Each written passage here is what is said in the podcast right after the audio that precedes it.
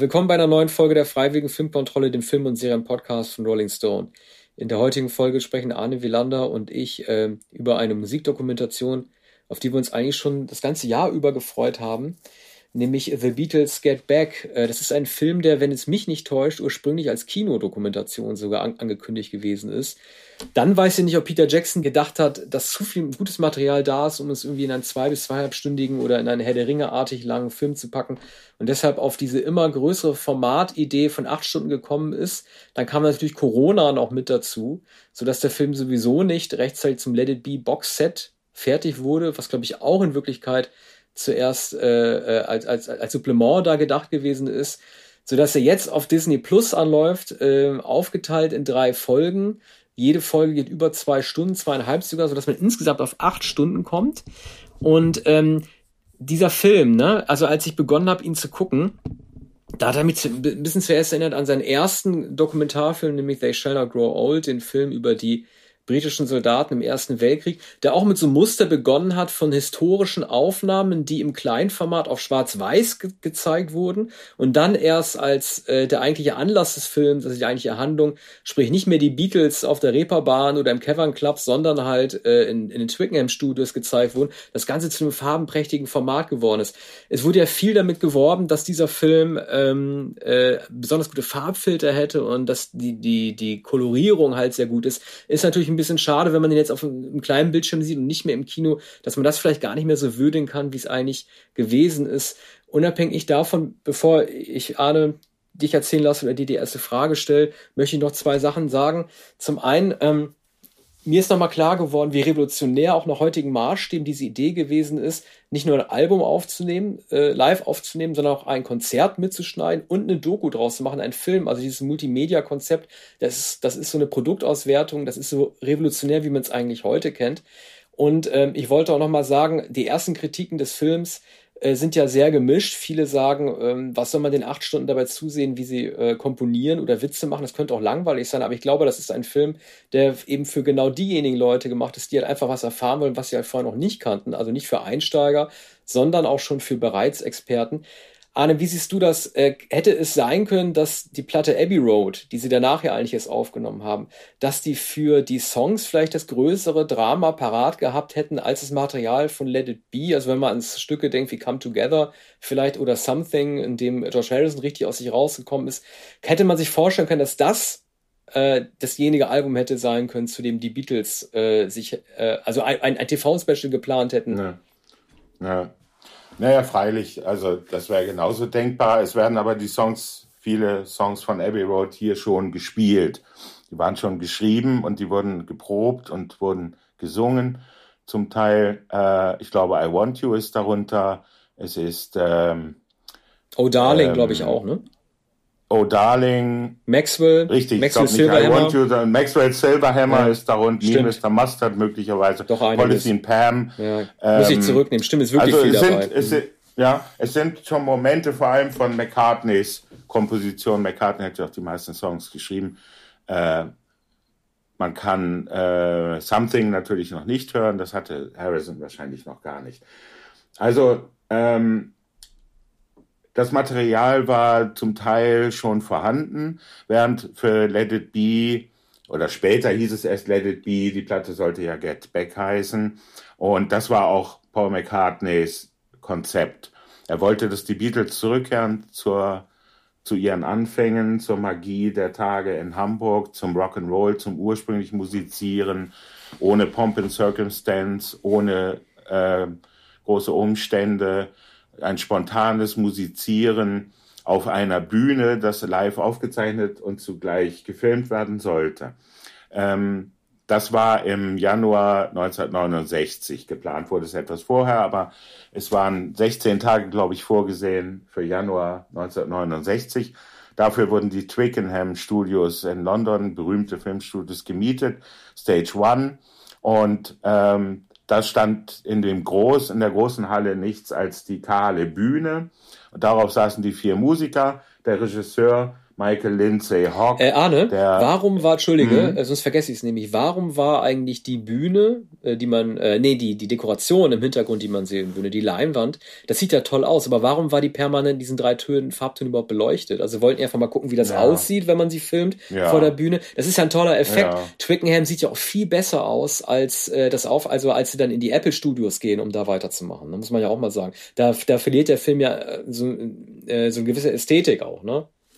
Ja, natürlich war das so geplant worden, dass es einen angenehmen Hintergrund gäbe, was man jetzt nicht sieht, weil man meistens die Halle sieht oder Nahaufnahmen. Also die ursprüngliche Ästhetik des Films äh, zeigt sich hier nicht. Außerdem ähm, sind sie sehr bald umgezogen. Also nach zwei oder drei Tagen in den Twickenham Studios sind sie in äh, die Kellerräume de, des äh, Apple Studios äh, um, äh, umgezogen äh, warum haben Sie das gemacht? Sie haben sich über die Akustik beschwert, gleich zu Beginn.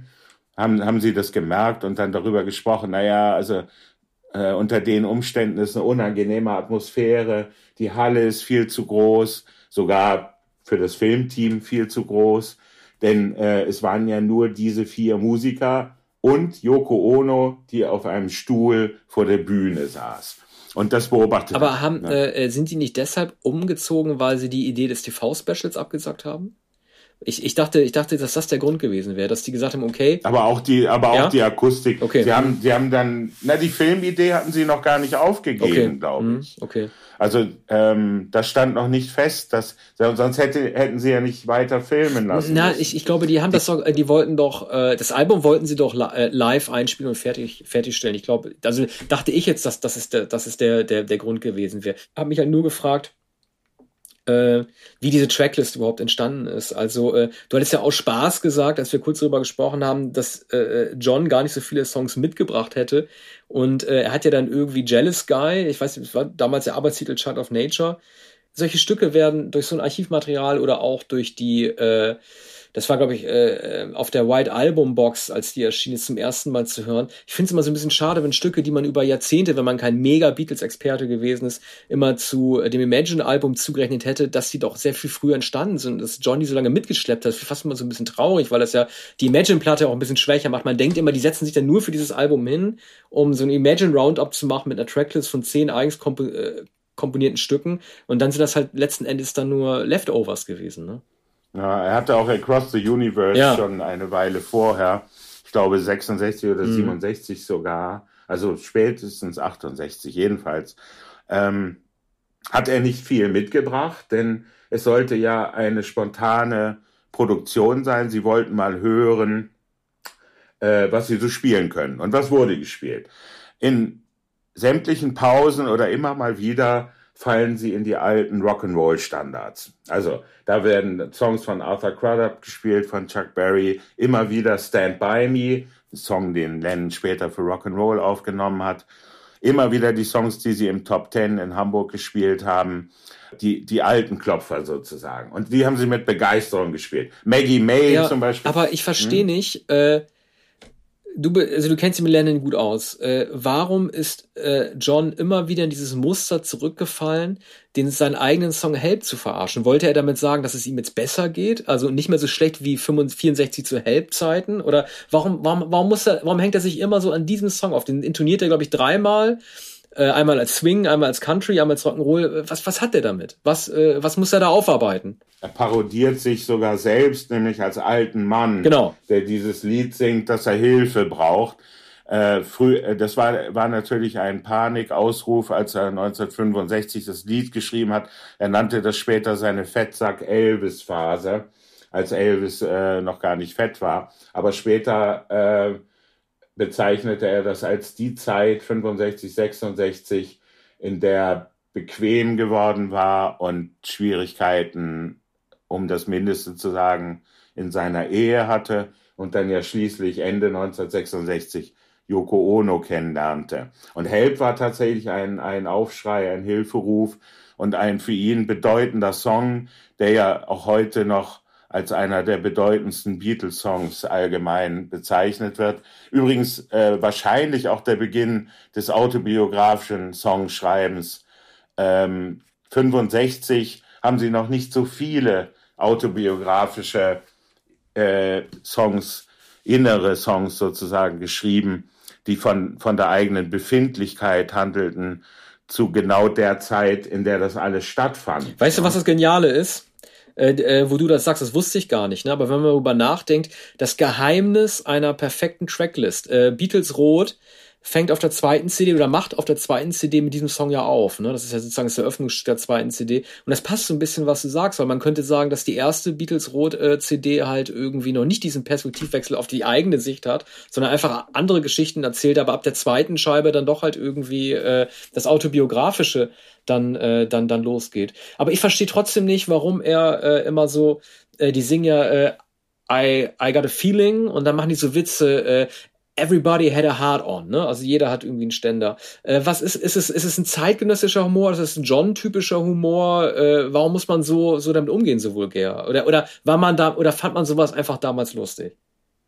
Naja, Lennon hatte äh, durchaus auch einen zotigen Humor, Galgenhumor auch, das hört man auch zuweilen. Und seine Galligkeit drückte sich immer aus, äh, auch in solchen sexuellen Anspielungen. Ja.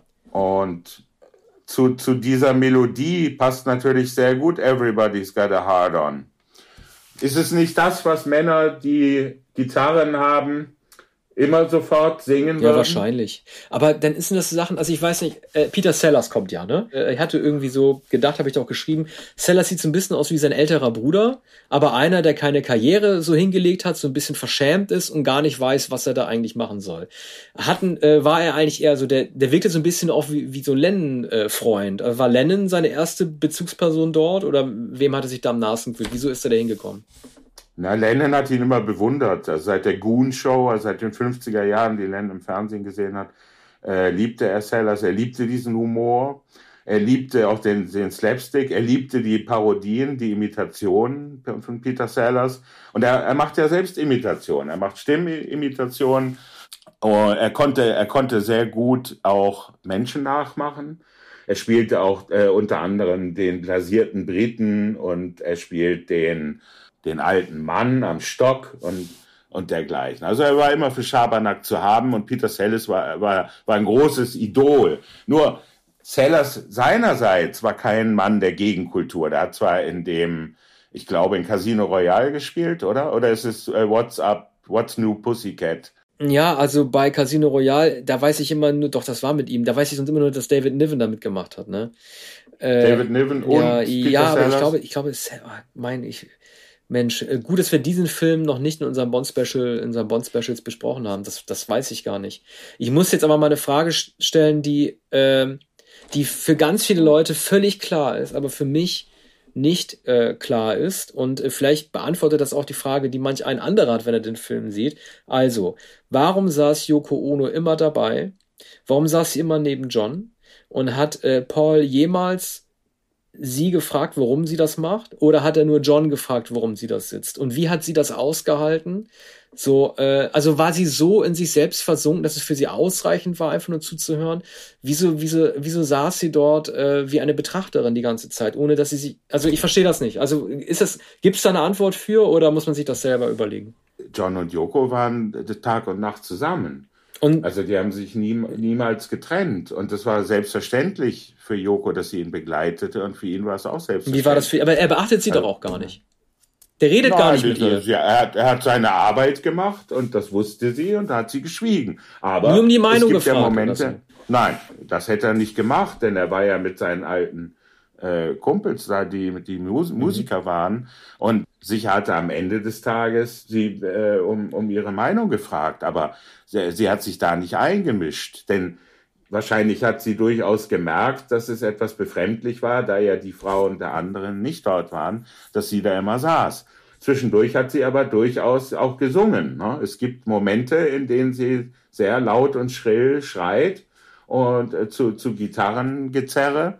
Und das war also schon Vorgeschmack auf die späteren Platten. Und, und das, was sie auf drei Alben mit Lennon aufgenommen hat, ne? mehr oder weniger Geräusche und Geschrei und äh, Gespräch. Die, die anderen drei fanden das wahrscheinlich in unterschiedlicher Weise etwas merkwürdig, dass sie immer dort saß. Es gibt ja übrigens auch ein Gespräch in der Kantine äh, zwischen McCartney und Lennon, die sich zurückgezogen hatten, um das Gespräch zu führen, weil es ja Friktionen gab, weil Harrison schon die Halle verlassen hatte und ähm, If he doesn't come back by Tuesday, we get Clapton. Ich weiß nicht, ob das Lennon gesagt hat oder McCartney, ja. aber es war natürlich auch irgendwie auch eine Frechheit, ja. ne? Ja, und Harrison kam dann zurück. Aber bei diesem Krisengespräch sagte Lennon, naja, du willst immer recht haben oder du glaubst, dass du immer recht hast. Aber jeder glaubt, dass er immer recht hat. Ja, wobei, wobei Paul ja auch ganz generös sagt, you've always been the boss and I'm the secondary boss. Das hat ja. McCartney nicht ernst gemeint, oder? Doch, durchaus. Das hat er wirklich so schon. gesehen, dass Lennon der ja, Anführer ist. Das, ja, das glaube ich schon. Ja, aber das hat er doch bestimmt nur gesagt, das hat er doch bestimmt nur gesagt, damit er umso stärker sich selber durchsetzen kann. Wenn, Natürlich, denn wenn jemand auf dem Thron, genau, das ist ja. auch psychologisch, weil, guck mal, wenn, wenn jemand auf dem Thron sitzt, dann kann der ja nur runterfallen. Wenn er sich selber nur ja. als Thronfolger bezeichnet oder als Prinz, dann kann er ja nur gewinnen. Ja, das ist natürlich eine Situation wie im Paten oder in den Sopranos und macht dann natürlich aus taktischen Gründen, um zu sagen, du warst warst immer der Anführer und ich respektiere das. Aber zugleich lässt er durchblicken, dass Lennon das Ruder längst aus der Hand gegeben hatte. Dass er andere Interessen hatte, dass er ähm, keine, fast keine Songs mehr geschrieben hat und dass er sich hier zurückhielt. Er war, er war ja eher passiv. Später in dem Kellerstudio gibt es äh, Szenen, in denen McCartney immer wieder beklagt, wenn wir jetzt nicht auf das Dach gehen, um das Konzert zu geben, dann werden wir hier endlos weiterspielen, weil wir kein Ziel haben. Wir brauchen ein Ziel. Wir brauchen einen Endpunkt. Wir müssen wissen, was wir machen. Und wenn wir, wenn wir die Songs jetzt spielen, ja. dann haben wir ein Ziel aber, und dann haben wir eine Platte ja, und dann haben wir einen Aber Film. weißt du, diese äh, Motivationssprüche, ne, die sind so ein bisschen wie so, wie so Reeperbahn-Boxer. Also, der sagt doch dann irgendwie, ich weiß nicht, ob das jetzt John ist oder Paul, einer sagt auch irgendwie, wir waren immer dann am besten, wenn wir mit dem Rücken zur Wand standen. Ja. Aber ganz im ja, Ernst, also genau. also es kann ja sein, dass ich was nicht mitbekommen habe. Aber ich behaupte, die Beatles waren eine Band, die zu keiner Zeit ihrer Karriere mit dem Rücken zur Wand stand, denn sie hatten kontinuierlich nach oben gerichteten Erfolg. Es gab doch nirgend, nie eine Situation, also egal, gut, wenn sie gesagt haben, müssen wir, müssen wir irgendwie mehr Let It Be Rock'n'Roll machen. Jetzt müssen wir irgendwie ja. nach Indien fahren und dann mit der Akustikgitarre weißes ja. Album. Das waren aber alles keine Reaktionen auf Flops. Die standen nie zu keiner Zeit, behaupte ich, mit dem Rücken, vielleicht innerlich, weil sie nicht mehr konnten, ne, Beatlemania, aber sie standen doch ja. mit den Alben ihrer Karriere zu keiner Zeit mit dem Rücken zur Wand. Das ist doch Quatsch. Oder? Also alles, was, alles, worauf sie sich beziehen, äh, geht zurück auf die Zeit in Hamburg, auf, auf das Top Ten, auf das Intra, auf den Kaiserkeller. Und damals standen sie insofern mit dem Rücken zur Wand, als sie immer davon bedroht waren, ausgewiesen zu werden, unter anderem weil George Harrison noch nicht 18 war. Äh, ich glaube, Stu Sutcliffe war äh, auch noch nicht 18 oder hatte keine Aufenthaltsgenehmigung, musste dann, wurde sogar nach Liverpool zurückgeschickt. Dann haben sie natürlich gar nicht sehr viel verdient. Sie lebten in einer Absteige äh, zu viert in einem Zimmer auf Pritschen. So. Und ich glaube, diese Erinnerung ähm, hat McCartney befeuert noch mehr als die anderen. Lennon wollte immer einfachen Rock'n'Roll spielen. Noch, ähm, noch auf der, auf der letzten Platte hat er, glaube, hat er, oder auf einer seiner Soloplatten hat er geschrieben, You can't beat äh, Drums äh, Bass and Guitar. Er wollte immer einfach ein Rock'n'Roll spielen. Und McCartneys Absicht war es, die Magie der frühen Tage, das spontane Musizieren, die Interaktion äh, wieder zu beleben. Und äh, dafür steht eben das Top Ten, stehen die frühen Tage 60, 61, noch 62 in Hamburg. Und da standen sie insofern durchaus an, äh, mit dem Rücken zur Wand, als sie da noch keinen Plattenvertrag hatten. Mhm und nicht wussten, was daraus werden würde. Ne? Sie haben im Cavern Club gespielt und dann immer wieder in Hamburg. Freilich, von heute aus gesehen, sagt man ja, wie, äh, die waren gerade 18, 19, 20 Jahre alt. Da können sie doch noch nicht erwartet haben, Stars zu sein. Aber das waren sie auch nicht. Sie haben im, im äh, Kaiserkeller und im Top Ten zweimal am Tag gespielt. sie haben, äh, hatten Nachmittagsauftritte und sie hatten abends auf, ich glaube, sie haben sogar spät in der Nacht noch bis drei Uhr morgens gespielt. Und deshalb ruft McCartney hier auch Max Schau, Max Schau. Das haben sie nie vergessen. Und Geschäftsführer. Ja. Das ist genau, das ist der Druck, den sie, den sie gespielt haben. Und am Ende, also im Abspann, da sagt er nochmal, äh, glaube ich, äh, ein, zwei Viertel nach drei oder sowas, ne? Das kann ja auch nur sozusagen ja. eine Zeitansage gewesen sein, die, die auf ihre Bühnen, ja. Stage-Time halt irgendwie gedacht gewesen ist. Ja. Ne? Also sonst, sonst gibt ja keinen Sinn, Natürlich. das irgendwie zu machen. Also genau, da hat er dann schon irgendwie äh, diesen harten Druck nochmal der alten Worte gespürt, Time is Money. Aber diese, äh, diese Lustigkeit, die er hat, ne? Also es gibt eine sehr lustige Szene, auf die die härteste Szene des gesamten Films äh, folgt, wie ich finde. Das ist, äh, das ist, als äh, George weggegangen ist, als er weggefahren ist, nach Liverpool zurück. Und dann sitzen die mit ihren Verlegern rum, ne? Mit den Music Pub-Lischern, ne?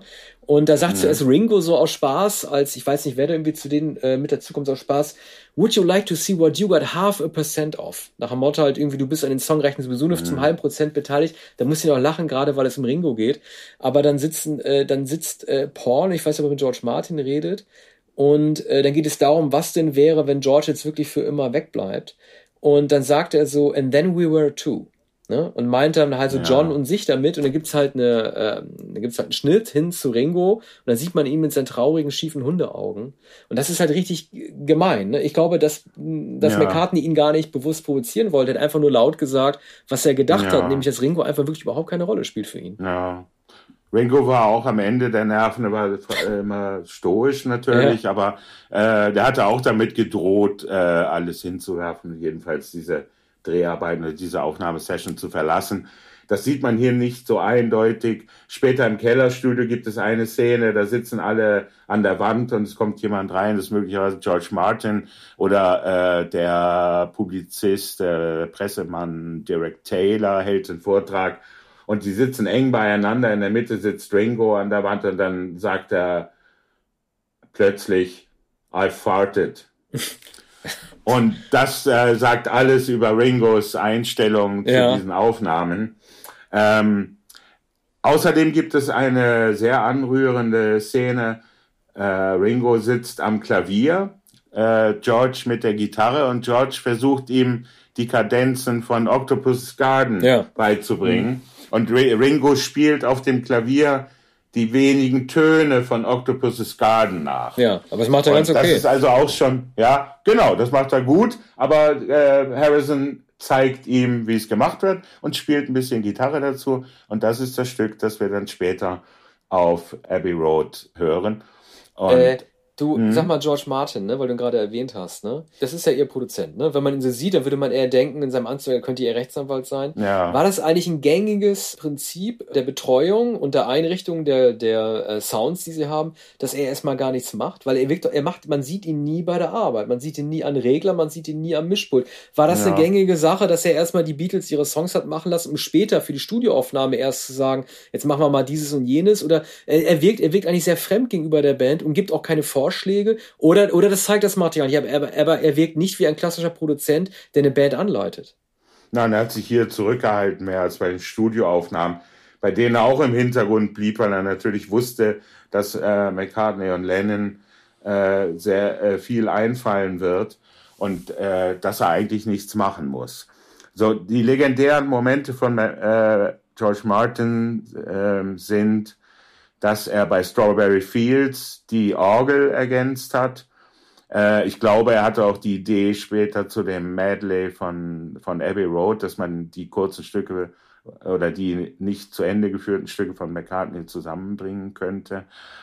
Und er hat manche Streicherarrangements besorgt und ich meine, er hätte auch die zwei Teile von A Day in the Life zusammengefügt und dann vor allem der bombastische orchestrale Schlussakkord von äh, Sgt. Pepper, also bei A Day in the Life, ist, ist glaube ich, auch das Werk von George Martin, der sagte, ähm, es endet, es endet mit diesem orchestralen Knall und es klingt so aus, also es geht eigentlich immer weiter, bis der Tonabnehmer sich von der Platte hebt. Es nimmt kein Ende. So, er war also für bestimmte Effekte und für bestimmte äh, Verzierungen zuständig, möglicherweise sogar die Trompete bei Penny Lane. Ähm, er hat sich manchmal um Arrangements gekümmert und, und er, hat, ähm, er hat immer gesagt, innerhalb von ein, zwei Jahren äh, haben Lennon und McCartney sich so, vor allem McCartney, so entwickelt, dass er eigentlich nichts mehr machen musste. Also er hat eigentlich dabei zugesehen, wie McCartney innerhalb kürzester Zeit zu Franz Schubert wurde. Ja. Wieso ist und, er denn an, an Bord geblieben? Oder wieso hat, wieso hat McCartney, äh, war das ein Solidaritätsprinzip? War das so eine alte, loyale Beziehung? Na, wieso hat die, er an George Martin äh, festgehalten? Naja, die haben ihn natürlich geliebt. Der war ihr erster Produzent, er war der, der Mann bei EMI, er war der Mann, der sie unter Vertrag genommen, also der als Vertragsproduzent ins Studio kam, mit dem sie vom ersten Moment an gearbeitet haben. Und dann natürlich eine Vaterfigur. George Martin, der, der sieht nicht nur so aus, als wäre er um einiges älter gewesen, er war um so einiges älter. Ja, der ist ja sehr groß. Viele, äh, also der sieht ja aus wie ein britischer Adliger, der überhaupt nicht war. Der kam aus der Arbeiterklasse. Aber der hat genau diese Anzüge getragen, diese Hosen, dieser, äh, ein Upper, also schien wie ein Upper-Class-Brite. Ne? Die zurückgestrichenen Haare, elegant. Und der hielt alles zusammen. Und vor allem, die Ruhe, die er ausgestrahlt hat. Ne? Der Mann steht ja mit den Händen in den Hosentaschen in der Ecke, sieht gut aus. Ne? Und das hat, hat sie beruhigt. Der war ja der Einzige, der die absolute, Brian Epstein war nicht mehr da. Brian Epstein war, da, war die andere Vaterfigur, der lebte nicht mehr. Der Daddy's Manager. gone away, sagen sie ja, ne? Als über, ja. über Epstein, die sie aus Versehen hier irgendwie erwähnen. Ja. Äh, ich will mal ganz gern kurz ja. über die Konfrontation nochmal reden, die teilweise so prominent sind und die Kommentare, die die sich gegenseitig zuschustern. Also, äh, man merkt ja irgendwie, also es wird ja All Things Must Pass von George Harrison schon vorweggenommen und angespielt. Da sagt ja Paul relativ erstaunt, äh, das ist like a psychedelia social comment, also auch so ein bisschen hilflos. Er erkennt wohl, worum es geht, aber weiß damit irgendwie noch, noch nicht so richtig was anzufangen. Dann gibt's teilweise auch ähm, nicht Auseinandersetzungen, aber halt äh, bewertende Unterschiede in der Wahrnehmung der Songs zwischen McCartney und Lennon. Er sagt ja, sagt McCartney über Don't Let Me Down von Lennon ja, It sounds like the same old shit. Und dann antwortet Lennon ja, yeah, but I like this shit. Da merkt man ja, ja irgendwie, dass, dass man halt über die Ausrichtung oder äh, ob er jetzt zurückgehen soll, Get Back oder so, nicht so richtig halt irgendwie äh, sich geeinigt hat, ob das so sein soll. Und die bekannteste Auseinandersetzung ist halt die, äh, weiß man ja auch aus dem Let It Be Film, dem Original, als sich äh, McCartney und Harrison sehr lange unterhalten. Es wird jetzt ja auf neun Minuten gezeigt. Peter Jackson meint ja, es geht insgesamt, äh, ist, ist dieses Gespräch, das die beiden geführt haben, 90 Minuten lang sogar gewesen. Er hat es dann irgendwie äh, aus dem Let It Be Film, wo es nur kurz gesehen ist, auf neun Minuten dann gestreckt. Harrison sagt ja, I'll do whatever please you, weiß man ja, ne? But you don't know what that one is, sagt er mir auch. Und dann sagt John ja lustigerweise als Einwurf, I'd say improvise it, man. Da versucht er irgendwie eine Lösung zu finden, ne, auf seine John Lennon Art. Ja, für Lennon keine Schwierigkeit, denn er hatte nichts anderes vor, als zu improvisieren. Ja. Zwischendurch konnte er immer mal wieder Blue Suede Shoes spielen und, den, ja. den, und Bo Diddley und, und den Rock'n'Roll, amerikanischen Rock'n'Roll äh, der 50er Jahre. Und das war eigentlich seine Absicht. Man, man sieht ja immer wieder, dass er so halb gelangweilt, halb äh, entrückt auf seinem Stuhl saß und einigermaßen emotionslos McCartneys äh, Kurs folgte. Wenn McCartney irgendwas vorgab, am Klavier oder an der Gitarre, dann stieg er mit ein. Aber souverän, also völlig einsatzbereit und souverän. Es war ihm einfach total egal.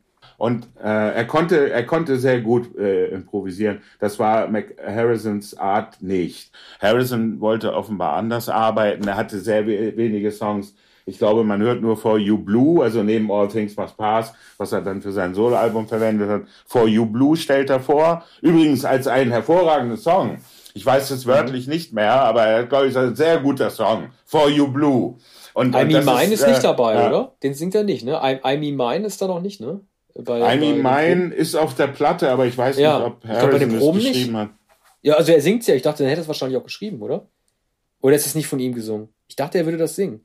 Aber I Me Mine wird, Mine wird angesungen. Es wird fast ah, jedes okay. Stück angesungen. Es wird immer wieder Get Back äh, gesungen. Es gibt äh, Maggie May wird gesungen sehr oft. I've Got a Feeling. One After Nine or Nine. Der Rocker wird natürlich gesungen. Dann die berühmten äh, Aufnahmen von McCartney am Klavier mit Let It Be und Long and Winding Road und immer wieder auch Tour of Us. Ich glaube, Tour of Us ist ja genau der Song. Du hast eben beschrieben, wie McCartney sagt, dann sind es nur noch wir beiden. Und, und Tour of Us ist der Song dieser Platte. Eigentlich sind es nur noch die beiden, aber die beiden sind nicht mehr zusammen, wie sie es einst waren. Und ich glaube, darin liegt auch die Wehmut dieser Platte und dieses Films. Da hast also, du recht, weil man, ich habe mir dieses Man Zitat ahnt den Abschied. Ja. Ich habe, Entschuldige, ich habe dieses Zitat äh, mir nämlich auch ausgeschrieben über Two of Us. Also es ist McCartney wirklich sehr wichtig, dass es zusammen funktioniert. McCartney sagt zu Lennon, you got to learn the words. Und dann sagt er ja. Lennon, yeah, I got them here. Ne? Und zeigt auf mhm. den Papierstapel. Und McCartney ja. sagt nochmal, but you got to learn them. Also ja. er, er, will wirklich, dass, dass die Sache läuft und ja. dass er nicht einfach weiß, okay, ich kann was improvisieren, sondern ja. das ist der Text und so muss der sein und deine, deine, deine, deine Background-Stimme muss, darauf, muss daran angepasst sein. Ne? Ich glaube, McCartney singt es ihm auch vor. Es ist, glaube ich, Tour of Us, dass er ihm einzeln vorsingt. Der Text ist noch gar nicht fertig und äh, sie improvisieren noch, aber McCartney hat schon eine Vorstellung davon, wie es zu singen ist und wie man die Gitarrenbegleitung dazu spielt.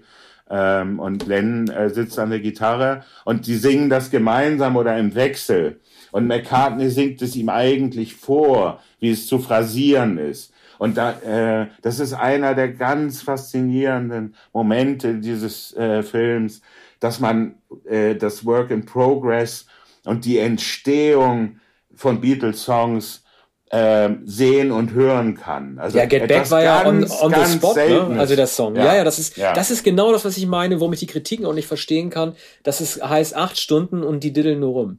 Ne? Also ja. sozusagen dieses äh, on the spot erfinden von Get Back. Ne? Das, das wird ja von Peter Jackson sogar dann auch per Texttafel noch mit eingeführt. Ja. Er, er, er, er improvisiert rum und dann entsteht der Song. Er findet, also es wird es wird on camera gezeigt, wie Paul McCartney diesen Song findet, wie er die Strophe findet, ja. wie die Bridge findet und wie er den Chorus findet. Und sowas ja. habe ich überhaupt noch nie gesehen. Also noch nicht mal bei Prince oder so. Ich habe sowas noch, ja, nie, gibt, noch nie gesehen. Es gibt solche Dokumentarfilme auch nicht und schon gar nicht von 1969. Und das ist natürlich die Sensation dieses Films. Äh, es mag sein, dass man sich zwischendurch langweilt oder dass es einen anstrengt oder dass man zur Toilette gehen muss oder ein Getränk holen muss oder dass man sich fragt, was das alles soll. Nur, das ist ja genau die Situation, in der die Beatles auch waren. Nur die wussten noch nicht, wie es endet. Die wussten genau. gar nicht, worauf es hinausläuft.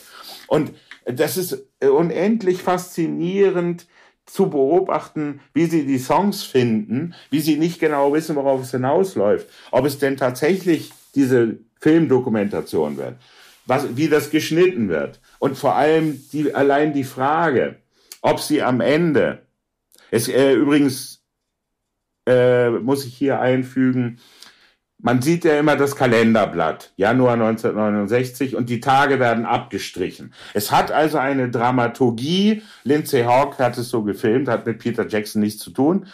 Ähm, die Tage werden abgestrichen und äh, am letzten Tag ist, äh, ich glaube an einem Donnerstag, ist das Konzert auf dem Dach geplant. Und äh, Harrison ist dagegen, erwartungsgemäß. Ringo ist es egal und Lennon ist skeptisch und McCartney setzt sich durch und sie gehen aufs Dach. Das ist einer der größten Momente der Rockgeschichte. Das ist der heilige Gral. Ja. Das ist bei, wie bei Indiana Jones, wenn am ja. Ende der goldene Kelch wobei, erreicht wird. Wobei Lennon, Lennon, äh, das Lustige ist ja, das ist ein bisschen dämlich. Es ging ja immer, die, die, die Frage war, war ja so, wo, wo spielen wir eigentlich? Libyen, Israel und so weiter. Und äh, Lennon sagt ja, Roof is like home. Das habe ich wohl nicht verstanden. Ja. Das klingt so ein bisschen ja. wie ausgedacht. Warum ist denn der Dach ihr, warum ist denn das Dach ihr Zuhause? Die haben doch noch, die haben doch noch nie auf dem Dach gespielt. Naja, vielleicht nicht ah. auf Dächern, aber in Kellern haben sie gespielt. Und, und auf, auf britischen Häusern. Und ja, okay. auf, auf Wie, das Dach, haben die gemacht? Auf die haben Dach, schon mal auf ja, Dächern klar. gespielt? Ja, wo denn? Na, nee, auf Dächern weiß ich nicht. Nein, aber auf Bretterböden. Und Ach so, okay, auf dem okay, Dach, okay. auf dem, auf Ach, dem so Dach ist das sind, gemeint. sind Bretter okay. gebaut. So. Ja. Und es ist schäbig. Und äh, man hat Angst, dass der Boden durchbricht. Später Springen ja auch wie verrückt.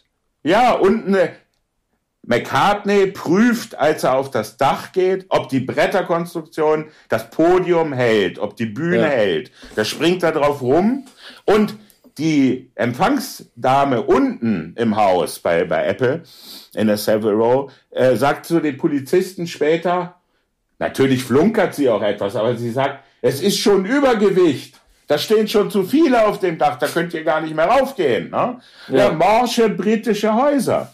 Und ja. auf dem Dach spielen sie. Man hat ja auch, man hat ja auch den Eindruck, wenn sie das spielen, jeden Moment könnte der morsche Boden durchsacken. Ne? Und ja, sie sind so sowas von zu Hause vom ersten Moment an, merkt man doch. Sie, sie haben alles, sie können alles sofort. Billy Preston kommt hinzu an der Orgel das Beste an dem Rooftop-Konzert ist, äh, da habe ich mich leider getäuscht. Ne? Also ich, ich kannte, ich kannte die Abfolge der, der Stücke nicht, aber McCartney steigt ja ohne Ansage sofort in Get Back ein und Lennon und die anderen steigen sofort dazu. Ich hatte gehofft, dass das der tatsächliche Beginn des Konzerts sein würde, ist aber tatsächlich nur das Rehearsal vom ersten Song ja. Get Back, dass er nochmal, ja, dass er nochmal reinkommt und so. Ich finde generell, wo wir gerade schon beim, beim Rooftop-Konzert äh, sind und ich habe mir da auch noch ein paar Sachen zu notiert. Also wie sie die Setlist besprechen, finde ich, finde ich interessant. Einer aus dem, von den Beatles, ich weiß nicht, ob das Paul ist oder ob es sogar George Martin ist, der Produzent, der sagt, there are no surprise numbers in this. Und das mhm. ist ja mhm. schon sehr auffällig. Also, die haben das nicht gedacht als erstes Konzert seit drei Jahren, wo die den Leuten, die das unten hören würden, auch mal einen Hit nochmal präsentieren wie She Loves You oder irgendwie einen Song äh, aus der Beatles-Zeit, den sie noch nie live gespielt haben, wie Sgt. Pepper oder Penny Lane, sondern nein, die haben wirklich auch nur die Songs dann gespielt, die sie im Studio ja. so eingespielt haben. Dann habe ich nicht verstanden äh, und ich glaube auch, vielleicht kannst du mich da gleich korrigieren, dass es neu ist. Harrison, äh, George Harrison spielt den beiden zugewandt, als wäre er ein Bassist. Normalerweise die, die Position, die er einnimmt, das seitliche Stehen zu den drei anderen hin, das macht normalerweise nur ein Bassist, wenn er zum Schlagzeug hinspielt. Mhm. Das kennt man ja eigentlich von diesen klassischen ja. Beatles Live-Aufnahmen, äh, Pilzkopf, ja eigentlich ja. nicht. Ne? Das ist mir noch aufgefallen und wir haben ja auch schon so viel über die Bobbys geredet äh, die irgendwie, ne, can we have a word, please, also die freundlichen Bobbys, bei denen auch irgendwie äh, der unten dieser, dieser dieser Träger des Helms immer auch nur auf Kinnhöhe sitzt, weil die schon so doll schwitzen und mhm. so weiter. Aber uns ist ja beide äh, dieser sehr technisch versierte zweite stille Bobby der beiden aufgefallen, der kleinere, mhm. der äh, ganz clever ähm, anmerkt, if it is for a film, you can dub the whole thing. Ne, dass ja. er sagt, äh, natürlich kann man die PR ja ausstellen, wenn es einen Film aufnimmt, dann kann man ja sowieso das später nochmal drüberlegen. Das ja. fand ich ehrlich gesagt ziemlich lustig. Ja, da ist auch schon ungefähr eine Viertelstunde mindestens vergangen. Und er hat äh, bei alle, bei jedem, der äh, äh, mit dem er sprach, schon wiederholt, dass innerhalb von Minuten 30 Beschwerden eingegangen seien. In der Zwischenzeit waren schon 130 Beschwerden eingegangen. Und äh, natürlich haben sich Menschen auf der Straße versammelt, was die äh, Polizisten gar nicht sehen können. Und die stehen immer noch mit ihren Helmen, Hüten da im, im Foyer. Dann muss erstmal Derek Taylor gerufen werden, der lässt sich auch Zeit. Und dann sind sie noch immer nicht übers Foyer hinausgekommen und steigen noch immer nicht die Treppe rauf. Später stehen sie dann wieder vor, äh, weiter oben vor der Tür, die aufs Dach führt und auch die Tür öffnen sie nicht. Und äh, der, der eine Polizist droht immer mal wieder schwächlich damit, dass sie doch dann jemanden festnehmen müssen, wenn das so weitergeht. Und äh, in all der Zeit wissen die auf dem Dach gar nicht, was passiert und spielen in aller Ruhe weiter, spielen jedes Lied weiter und spielen die Lieder nochmal. Und dann stehen die Bobbys endlich auf dem Dach und hören zu. Die machen überhaupt keine Anstalten, jemanden zu verhaften oder das Dach zu räumen. Sie wollen diesen Moment erleben. Ja, wobei dieser eine Bobby, also einer von denen lebt ja noch und ich hatte irgendwann mal so ein Interview gelesen, dass dass, dass er gesagt hat, dass er denkt, er hat sich richtig verhalten, dass er es beenden wollte und er, dass er sich gewünscht hätte, es wäre sogar noch eher vorbei gewesen. Aber ich, diese Bobbys, ja, weil die ja, sind ja, eher so museale, die sind ja, eher so museale Polizisten, die haben, die haben ja auch keine Schusswaffe, hätten sie eh nicht Gebrauch von gemacht. Ich weiß gar nicht, ob die Knüppel haben, aber ich glaube, diese beiden Bobbys, äh, die haben wahrscheinlich auch geahnt, weil es eben keine richtigen Cops sind. Äh, nur falls wäre es dem wahrscheinlich an den Kragen gegangen, wenn ihnen eine Gitarre über den Kopf gezogen worden wäre. Naja, also es hätte gereicht, wenn sie gesagt hätten, äh, wir möchten, dass hier geräumt wird, bitte verlassen Sie das Dach. Ne? Längst ja. hatten sie im Revier angerufen, längst hätte Verstärkung kommen können. So. Ja, einer kam doch noch, der, so ein Schnauzbartpolizisten, älter. Ja, der hat auch zugehört und sehr gern, ja. natürlich. Na, es ist ja. doch so. Das, das Geniale von Lindsay Hawk war hier, dass er fünf Kameras postiert hat auf dem Dach. Er hat auf der Straße drei aufgestellt und eine Kamera gegenüber dem Dach. Und er wusste genau, dass unten die Menschen zusammenlaufen würden. Es war nun nicht so viel Andrang, dass die ganze Straße gesperrt war, aber die Menschen liefen unten binnen Minuten natürlich zusammen und da wurden auch Interviews geführt. Und äh, natürlich unterbricht kein Mensch und kein Polizist wegen Ruhestörung die größte Band der Welt, die zum ersten Mal seit drei Jahren wieder in mehr oder weniger in der Öffentlichkeit auftritt. Ja, aber äh, pass auf, ja. äh, also diese Severo, ne? Also ich weiß nicht, in welchem Viertel äh, Londons die steht, aber man sieht ja an den an den Anzugträgern, die auf den benachbarten Dächern stehen, ja. dass es eine sehr reiche Gegend gewesen sein muss. Ja. Also ich bin mir nicht sicher, ob all die Leute, die äh, äh in London City zur Geschäftszeit unten nachmittags auf der Straße dann gelaufen sind, ob äh, das, gut, die richtige Zielgruppe vielleicht sowieso nicht gewesen ist, es waren keine Beatlemania-Fans, aber ich bin mir nicht sicher, ob die, diese Geschäftsleute, die unten lang gelaufen sind, das, also das war, das war ja nicht die Carnaby Street. Also ich weiß nicht, ob die Leute, die man da gesehen hat, die wissen natürlich, ja, das sind hier die Nationalhelden, äh, die Beatles und klar, meine Tochter, die kann gerne mit denen ausgehen, weil die sind schließlich ja. reich, aber das ist, äh, ich weiß gar nicht, ob, ob, es, ob es so viele Leute, die unten standen, wirklich gutiert haben, welcher historische Moment oben gerade stattfindet. Gut, die wussten ja auch nicht, dass sie sich auflösen würden, wussten sie ja nicht, ne? Aber äh, ja. Aber das ist doch umso berückender. Es werden alte Männer gefragt. Es werden Geschäftsleute gefragt. Es werden jüngere Frauen gefragt, ob, ob sie die Beatles mögen. Ein, ein, ein Mann sagt, oh, nee, nee, alle sollen aufhören. Und, und von Geld ist die Rede. Und, und ein Mann sagt dann irgendwie, naja, uh, they've changed. They've changed. Und das hatte die, das hatte die Queen auch schon gesagt 1967 bei Sgt. Pepper. They've changed. Die sind komisch geworden, die Beatles. Ne? Und, aber man äh, muss sagen, aber die spielen wirklich live. Also es gibt ja immer diesen Beatles vs. Stones Vergleich zu sagen, halt irgendwie die Stones sind eine sehr gute Liveband gewesen, die Beatles wurden, da hat ja immer die Beatles wurden schlecht, weil sie selber nicht mehr hören konnten und so. Aber äh, ich finde, ich finde, das ist wirklich ein echt guter Live-Auftritt auch gewesen, fehlerfrei, oder? Naja, natürlich. Also die haben da sicher auch damit kokettiert, äh, dass sie die Songs noch gar nicht kennen und nicht gelernt haben. Aber McCartney äh, hatte natürlich alles gelernt und er hat auch dafür gesorgt, dass die anderen die Songs spielen können. Und so entspannt, wie Lennon diese große Gitarre, weiß nicht, ob es eine Rickenbacker Gitarre ist, man wird uns darüber belehren, äh, so entspannt, wie er, wie er im Vordergrund mit seiner Pelzjacke äh, die Gitarre spielt, kann man davon ausgehen, dass er sich vollkommen wohl und bei sich fühlte. Ne? Auch die Art, ja. wie er singt, wie beide singen. McCartney äh, singt, hier, singt hier eher die, die Rocksongs sogar, mehr ja. als, als Lennon. Sie holen ja äh, Billy Preston, den du ja erwähnt hast, auch ran. Ich weiß nicht mehr, ob das Lennon oder McCartney war, der gesagt hat, dass Billy Preston äh, be besser ist als Ray Charles, weil Ray Charles spiele ja keine Orgel. Äh, das ist ja auch eine Sache, die oft auch vergessen wird. Ich wusste zum Beispiel auch nicht, dass die Single Get Back auch so verkauft wurde als äh, The Beatles featuring äh, ähm, Billy Preston. Äh, es ist ja irgendwie, also äh, seine Karriere hat er ja, glaube ich, er hat zwar schon in den 60ern schon früh mitgespielt, war erst 23, als er losging. Er wurde nachher dann auch noch berühmter, hat ja auch eigene Songs dann gemacht und ist mit den Stones unter anderem auch sehr oft aufgetreten. Äh, gestorben, glaube ich, 2006. Ich hätte trotzdem nie gedacht, dass er so schüchtern ist. Ähm, auch wenn er erst Anfang 20 gewesen ist. Also er traut sich ja kaum, äh, in einen Dialog zu gehen. Oder das hat der Film ausgespart und das Material existiert. Aber er ist natürlich ein Musiker, der sofort anspringen konnte, sobald die Musik angefangen hat. Aber er ist eigentlich, also er hat intuitiv ja. gearbeitet und das Richtige gespielt. Aber er ist mhm. ja diesem Material, zumindest nach zu urteilen, dem, dem Dialogmaterial, nie wirklich äh, in, eine, in eine kompositorische Auseinandersetzung getreten. Mit dem, nee. ne, verbal. Aber er hätte ja da auch gar nichts komponieren können. Nee, also, aber er hätte ja, man, nee, also, man, äh, also zum Beispiel ja, bei, bei ja. Don't Let Me Down ist dann, ich würde sagen, von allen Songs, bei denen er mitgespielt hat, mehr ja. noch als, als meinetwegen das Solo von Get Back ist Don't, Don't Let Me Down ja eigentlich fast, äh, spielt ja eigentlich das prominenteste Instrument, die Orgel. Das kann, kann man ja mhm. sagen. Also, wenn man das Lied hört, dann denkt man eigentlich immer an seine Tastentöne. Ne? Ja, deshalb ist hätte, das Stück auch so gut. Ich würde genau, sogar sagen, genau. das Beste des Dachkonzerts. Ah ja, aber ich meine, äh, er hätte ja trotzdem irgendwie auch mal vorschlagen können, ey, man könnte das Lied ja strecken, indem ich noch ein Solo mache oder sowas. Nein. Aber er füllt ja nur die Lücken. Aber ja. warum hat er das nicht gemacht? Weil er Ehrfurcht hatte oder war das nicht sein Stil? Naja, also bei der Begrüßung hört man ja schon, dass sie sehr formal höflich einander begrüßen. Die Beatles geben sich auch Mühe.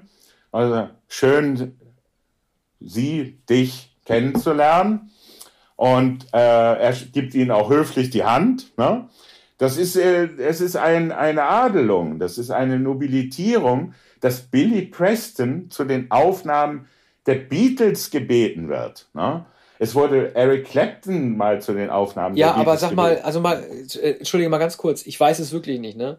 Waren die Beatles also auch ähm, eine Messlatte für äh, schwarze Musiker? Oh ja. Also kann man das, natürlich. ja, also ich Aber meine, wenn er sagt, er, natürlich. ja, okay. Die Beatles ja, also waren man, die ja. allergrößten, das ist so, äh, in der Band von Elvis Presley zu spielen. Ja. Also äh, das ist das Höchste, was man erreichen kann. Aber Billy Preston und, hat doch eigentlich schon, hat er vorher schon auch schon was gemacht. Ich müsste noch mal eben schnell googeln. Aber äh, ich bin echt kein Billy Preston-Experte, aber äh, die Beatles, die waren ja nicht seine erste Station, oder? Nein, natürlich nicht. Mhm.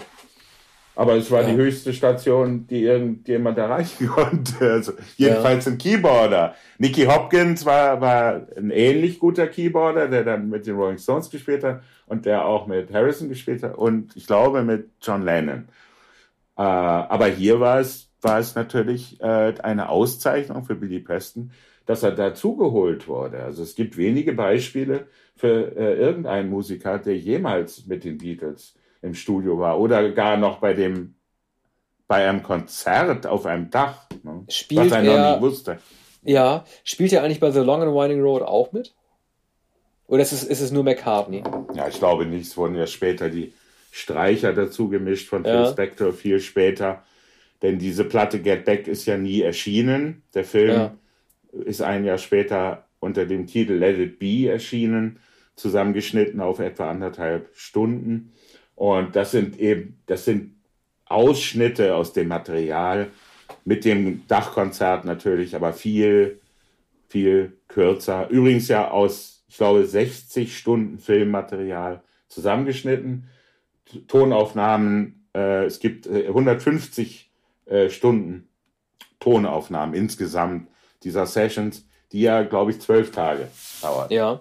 Sag mal, äh, vielleicht kann man sich mal kurz nochmal über die Apple Scruffs unterhalten, äh, die Fans, die da, die da eingeblendet werden. Ähm, äh, da gab es da gab's diese eine Frage, ne, als, als man äh, John und Yoko sieht, äh, doesn't it worry you? Ne? Die, die weiblichen Fans, die werden ja gefragt, ob, ob die das gar nicht stört. Also ist, irgendwie ist diese Frage ja schon so dämlich. Das ist fast schon so Yellow Press-artig, ob es sie denn gar nicht stört, dass er jetzt einfach irgendwie eine neue, neue Freundin hat, ne? die er vielleicht auch bald heiraten wird, sobald die Scheidung irgendwie durch mhm. ist. Und dann sagen die ja, no, if it's, uh, it, if it's his uh, decision, uh, we can. Ne? Mhm. Ich weiß nicht, also ob das auch so rassistisch gemeint war oder halt, aber es wirkte irgendwie so, ja, wenn er die unbedingt haben will, dann kann er sie halt haben, halt irgendwie. Ne? Aber mhm. es wirkte schon so, als wäre Yoko für äh, die äh, weiblichen Fans der Beatles, vor allem der weiblichen Fans für John, halt äh, damals auch schon so ein Fremdkörper, als dürften die ja. halt irgendwie keine neue Partnerin haben, ne?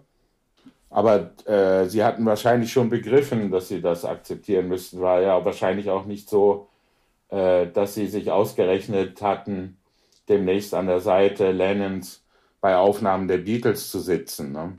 Ja. Also da, da mag in den Jahren vorher noch eine Sehnsucht gewesen sein. Aber auch die äh, jungen Fans waren mittlerweile etwas älter geworden und hatten ja auch das weiße Album gehört. Und äh, da haben sie spätestens gemerkt, dass die Beatles sich verändert hatten und dass sie etwas komisch geworden seien. Die waren, waren ja sicherlich auch ganz und gar gebannt davon, dass sie dort überhaupt sein durften. Es gibt auch Szenen gegen Anfang des Films, da man sieht, ähm, wie die Beatles, wie McCartney im, im, im New Musical Express blättert und einen Text höhnisch vorliest, in dem von Entfremdung die Rede ist, ja sogar von einer Prügelei und dass sie kaum noch miteinander sprechen und dergleichen. Und das ja. liest er natürlich mit verstellter Stimme. Also er war auch ein begnadeter Parodist, ne, der das äh, vollkommen ungerührt vorliest. Und man kann sagen, noch in der Krise oder während des Zerfalls konnten sie zugleich noch Witze darüber machen, was ihnen gerade passiert. Ne? Sie hatten immer genügend Distanz oder sie waren sich immer noch ihrer Freundschaft so sicher, dass sie sich darüber lustig machen konnten. Die Beatles 1969. Äh, wie war das? Also war das eine Band, wo absehbar war, dass es bald vorbei sein würde? Und wenn ja, ähm, ich hätte nie gedacht, dass sie sich würden, dass sie sich trennen würden, ne? And then we were two, dass sie sich trennen würden, weil George eventuell droht zu gehen, so wie Ringo ja auch schon gedroht hatte zu gehen beim Weißen ja. Album, sondern immer nur, wenn sich John und Paul halt irgendwie zerstreiten. Ja. Äh, war das eigentlich, war das absehbar da schon? Oder wie, wie war, wie weit waren die da? Na, es wären diejenigen nicht gegangen, die es ja angedroht hatten, nämlich äh, Harrison und Starr. Und gegangen ist dann derjenige, von dem man es am wenigsten erwartet hat, nämlich McCartney, der ist, äh, der ist John Lennon zuvorgekommen. Also er, er ahnte, wusste es wahrscheinlich aus Gesprächen mit Lennon, dass, äh, dass Lennon hat, hat Monate vorher immer wieder äh, davon gesprochen, wenn nicht Jahre vorher, die Band zu verlassen, dass ihm alles zu viel wurde, dass er kein Interesse mehr hatte. Vor allem hat, hat McCartney das ja gespürt. Die haben ja schon längst nicht mehr zusammen geschrieben, nicht mehr zusammen komponiert. Und er wusste, äh, dass, dass, äh, dass er auf Lennon nicht mehr zählen konnte. Und dann hat er die Gelegenheit genutzt, die berühmte Presseerklärung 1970 äh, zu lancieren und Lennon hat sich dann sehr darüber geärgert, dass McCartney ihm zuvorgekommen ist mit der offiziellen Auflösung der Band. Mhm. Aber das es war ein ja Lennon, der es, der es nicht mehr wollte. Er wollte nicht nur nicht mehr auf Tournee gehen, äh, sondern er wollte auch äh, nicht mehr Platten aufnehmen. Denn wenige Monate nach diesen Get Back Sessions waren sie ja noch einmal ins Studio zurückgekehrt, um die ja schon vorbereiteten Songs für Abbey Road aufzunehmen. Und das waren also dann auch schon wieder zwei Platten in einem Jahr. Und das wollte Lennon nicht mehr. Ja. Aber das ist auch interessant. Äh, also den schönsten Satz in der, in der gesamten Doku, den sagt für mich also weder Lennon noch McCartney, sondern Josh Harrison.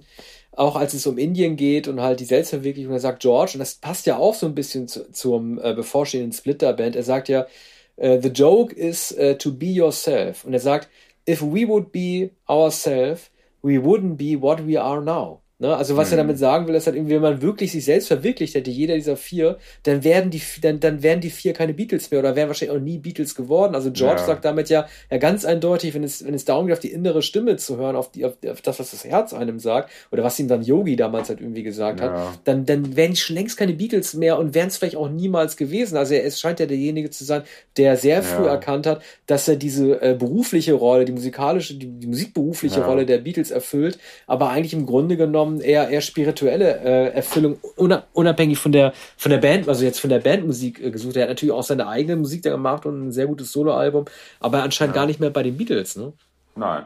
Nein, er hat, er hat ja schon früh gemerkt, spätestens 66 mit den gigantischen Konzerten, die er nicht mehr aushalten konnte, das Gelärme und dass sie die eigene Musik nicht mehr hören konnten, dass er so Musik machen wollte. Und dann äh, entdeckte er alsbald die Meditation und Indien und den Maharishi Yogi. Es gibt übrigens eine lustige Parodie Lennons auf den Maharishi Yogi. Er hat, hat ihn ja später, also sehr bald nachdem sie sich verabschiedet hatten, sowohl von Indien als auch vom Yogi, hat er sich immer über ihn lustig gemacht. Schon beim Abschied äh, fragte ihn ja der Maharishi, warum reist ihr denn jetzt ab? Und dann sagt er, naja, wenn du so weise bist, dann weißt du es ja. Da muss er ja gar nicht fragen. Und, äh, und jetzt äh, sagt er dann mit, mit verstellter, äh, macht er eine Parodie des Maharishi und gibt, glaube ich, eine Anweisung und, äh, äh, und, und spricht dann sozusagen salbungsvoll als, als Maharishi. Ne? Und äh, so, du musst nur glauben, Junge. Und schon Läuft Aber wer, war denn, wer war denn der Motor damals? Wer wollte denn unbedingt dahin von den Vieren? Doch, doch nicht George, das war bestimmt Paul, oder? Wer wollte nee, zu den war, Nein, nein, das war George, äh, Ravi Shankar und der hatte auch die, die waren ja vorher schon in Wales ja, aber, beim. Aber dann hat der, er ja anscheinend die, ne. dann hat er anscheinend die Überzeugungskraft gehabt, die anderen drei mitzureißen. Das war ja kein ja, ja, ja, ja, ja. McCartney hat eingewilligt. Der ist dann auch noch etwas länger in Indien, glaube ich, geblieben. Ähm, Ringo ist wie immer einfach mitgeflogen und hat sich dann äh, Dosen, äh, also Ravioli. Äh, Büchsen aus England schicken lassen, ist aber als erster gleich wieder ab, abgereist und Lennon war, nach, nachdem er gemerkt hatte, dass, es, dass der Maharishi, sagen wir, nicht sehr dezent gegenüber Frauen war und nicht so keusch, wie man es vermuten könnte. Äh, und da gab es einen Übergriff, glaube ich, Prudence. Also Dear Prudence ist, ist das Lied über diese, über diesen äh, sexuellen Übergriff. Ja, und, und daraufhin äh, wollte Lennon äh, nicht mehr da bleiben und deshalb auch diese galligen Sortisen über den Marishi. Sag mal kurz zu Ringo, ne? Ähm, die Dynamiken der Band. Also äh, George unterhält sich teilweise ja noch mit den, mit den anderen beiden, wie man halt komponiert oder was sie spielen sollen oder wie er was empfindet. Ringo steigt ja einfach nur ein, sobald die anderen dabei sind. Ab welchem Zeitpunkt innerhalb der Banddynamik, seit es die Band gibt, war das klar, dass Ringo eigentlich gar nichts erzählt, sondern einfach nur mitmacht, sobald die anderen bereit sind? Also wie liefen Aufnahmesessions bei denen ab? Das ist ja eine sehr traurige Rolle, die er einnimmt. Er muss ja also er hat äh, sein Beat gehabt, er hat gewartet, bis die anderen äh, darüber geredet haben, wer was singt und äh, bis der Text gelernt war und welches Solo wer macht. Und dann hat ja. er irgendwann mitgemacht. Also erstens war es für ihn langweilig, zweitens, äh, wie hat er sich dabei gefühlt? Also vielleicht ist, vielleicht ist es auch eine Sache der Montage dieser 60 Stunden, die zur Verfügung standen, aber der Film, so wie er da erzählt wird, äh, wirft ja ein sehr, sehr betrübsames Licht auf Ringo Starr. Naja, er hat die Trommel gespielt und wenn, wenn er seinen Einsatz hatte, hat, hat er hm. getrommelt. Hm.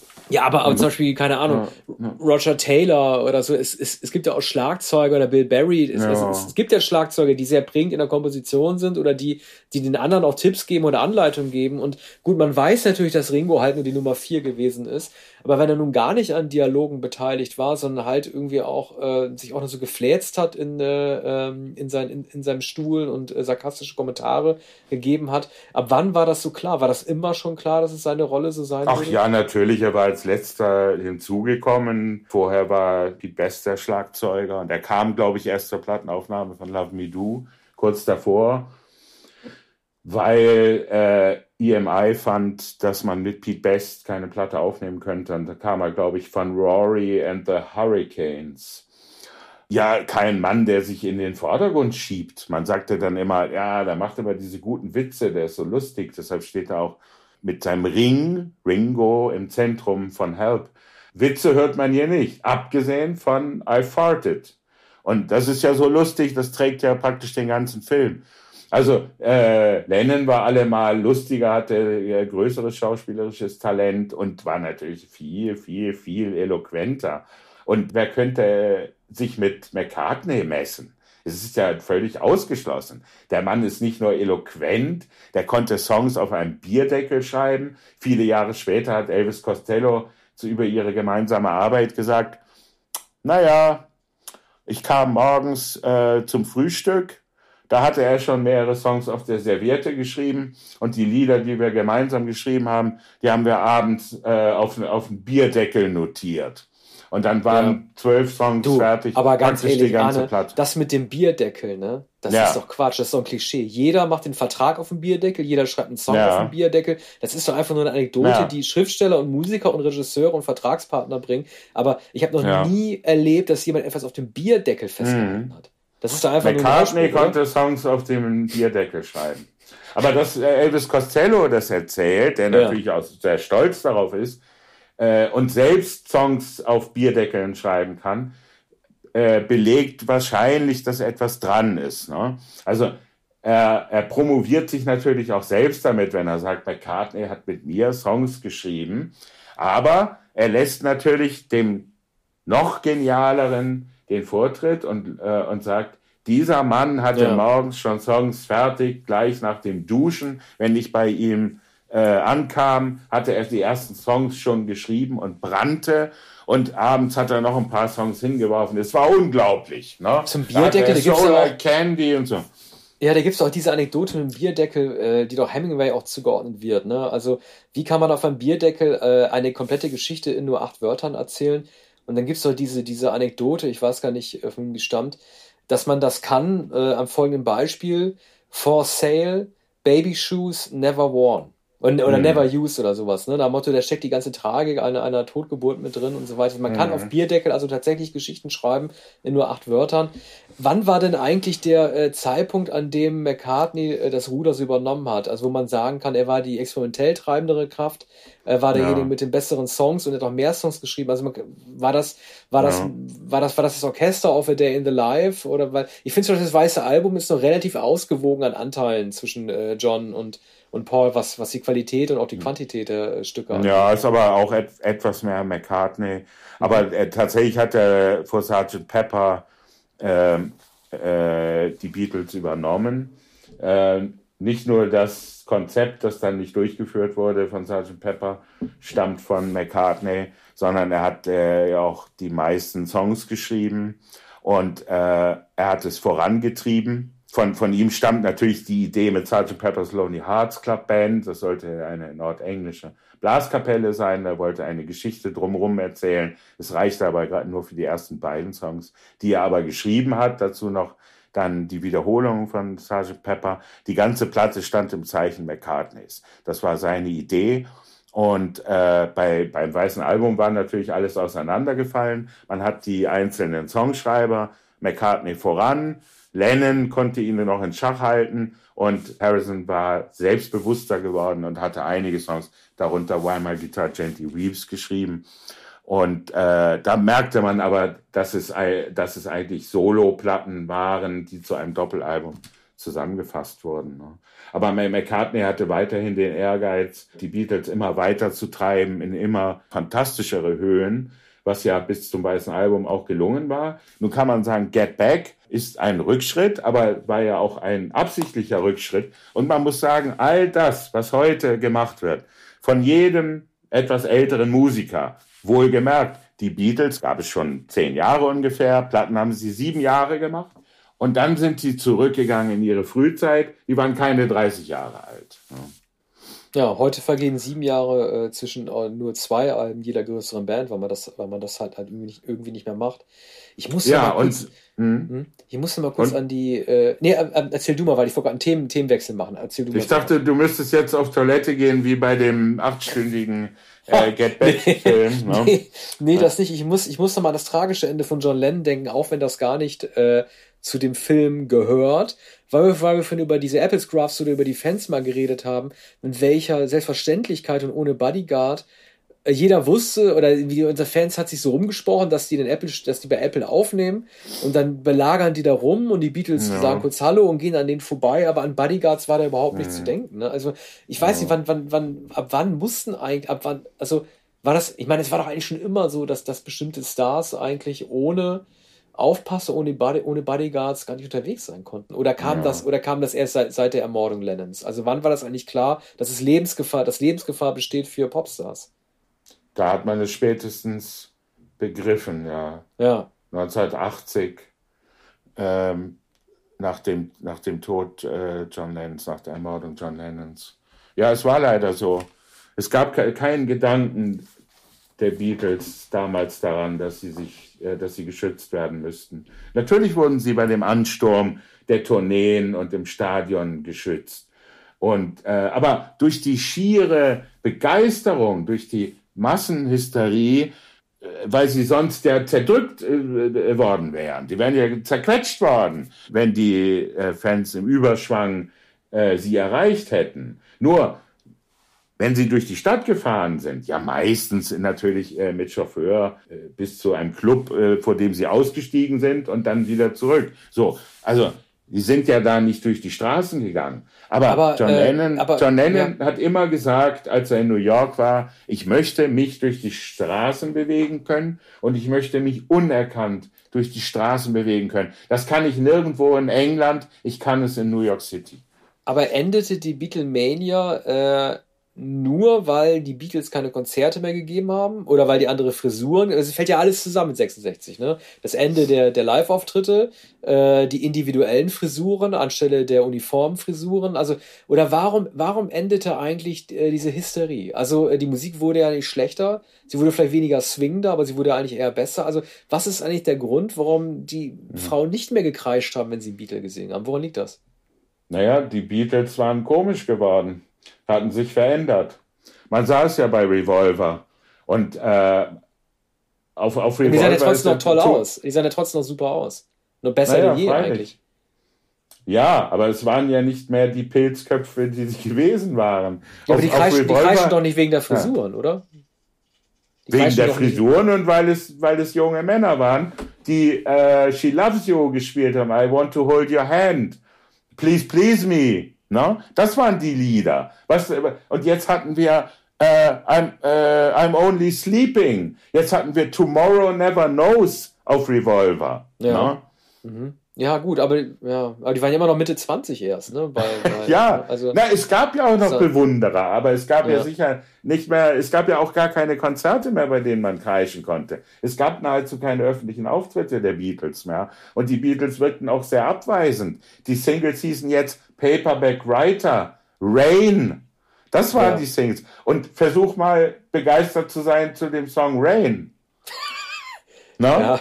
Oder ein Lied über einen Paperback Writer. Oder Flying. Also, aber äh, welches meine, Mädchen, welches Mädchen würde kreischend an einer Absperrung stehen, um Musiker zu begrüßen, die Paperback Writer singen?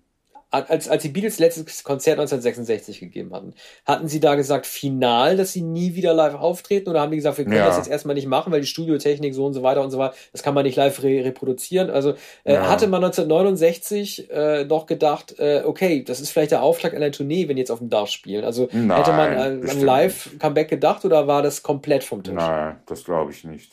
Also das, das Konzert war ja wohl erkennbar als etwas Einzigartiges, als es dann in der Zeitung erschien, dachte man, naja gut, die sind aufs Dach gegangen und haben da, haben da nochmal gespielt. Es hieß ja übrigens, wurde auch den Bobbys dann äh, wichtig tourisch gesagt, oh, well, it's for a big feature film.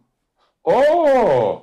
Und, und dann sagt der Bobby das mit dem, äh, da kann man doch einen Dub, äh, da kann man doch die, die Amps äh, abdrehen, kann man doch ja, später einen Dub drüberlegen. Woher, woher wusste der denn sowas? Das, das war doch ein Spy, ja. das war doch irgendwie, der war doch da infiltriert, der äh, kommt, der kommt doch aus der Studioszene. Also das, sowas so schlagfertig ein, zu sagen. Ja, ein Hi-Fi-Spezialist wahrscheinlich, der zu Hause eine große Stereoanlage hatte oder der äh, elektrische Gitarre spielte und sich mit einem Amp auskannte. Dann wusste er, hm, kann man doch ausstellen, kann man doch später was drüberlegen, wenn es ein Film ist. Aber was er dann auch nicht begriffen hatte, wenn die Beatles äh, auf dem Dach auftreten, dann möchte man doch wahrscheinlich auch den Sound, den sie da gerade spielen, später im Film hören und nicht etwas, äh, wie sagt man, synchronisiertes, später äh, draufgelegtes. Ne? Ja, was du noch gar nicht gesagt hast, ist, äh, welcher Film eigentlich besser ist, Get Back oder Let It Be das kann man gar nicht vergleichen.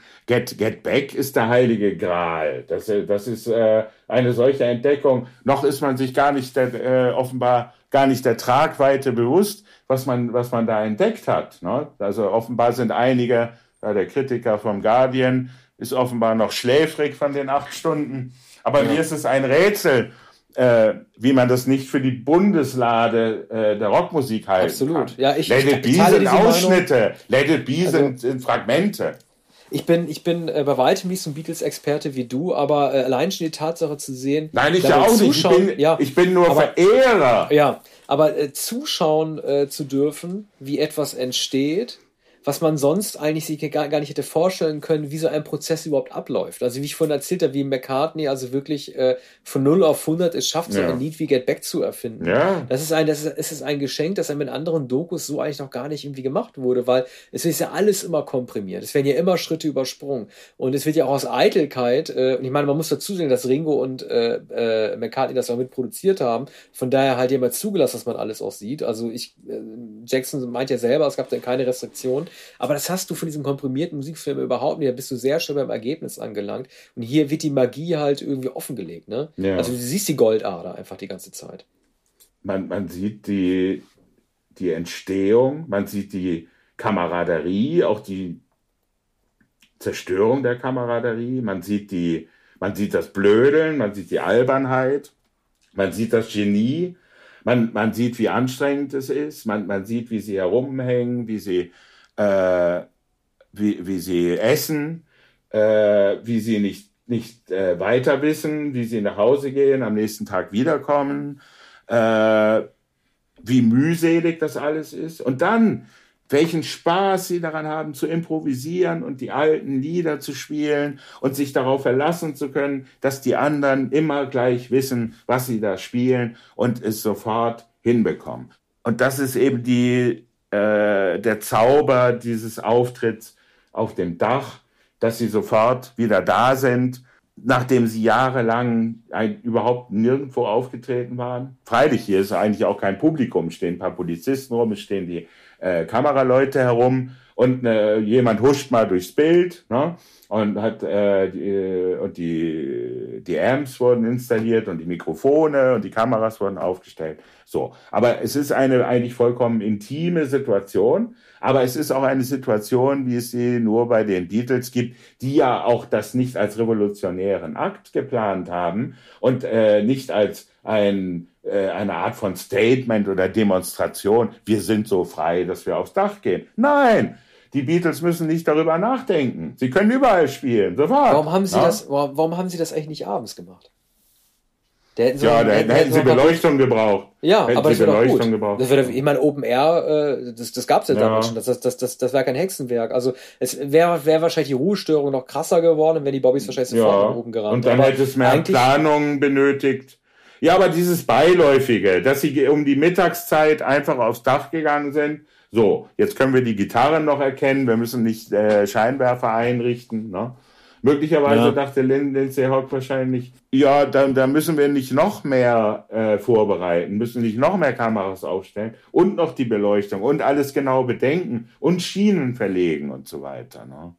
Aber das Schöne ist doch gerade, dass die Geschäftsleute aus, aus den Läden kommen, dass die Autos auf der Straße fahren, dass, dass alle rumstehen und nach oben schauen. Und äh, eigentlich hören sie ja nur etwas oder sehen schemenhaft diese kleinen Figuren. ne?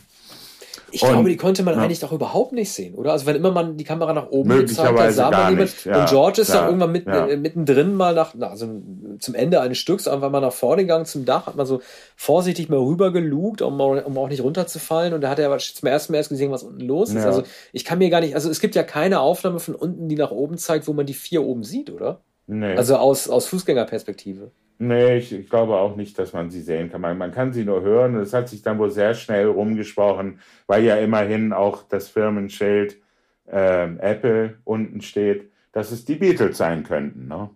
Denn denen gehörte Apple Music. War das von vornherein geplant, eigentlich nur diese sechs Lieder zu spielen? Oder äh, also Naja, das hat, sich klassische- ja erst, das hat sich ja erst entwickelt. Sie hatten die sechs Lieder ja noch gar nicht.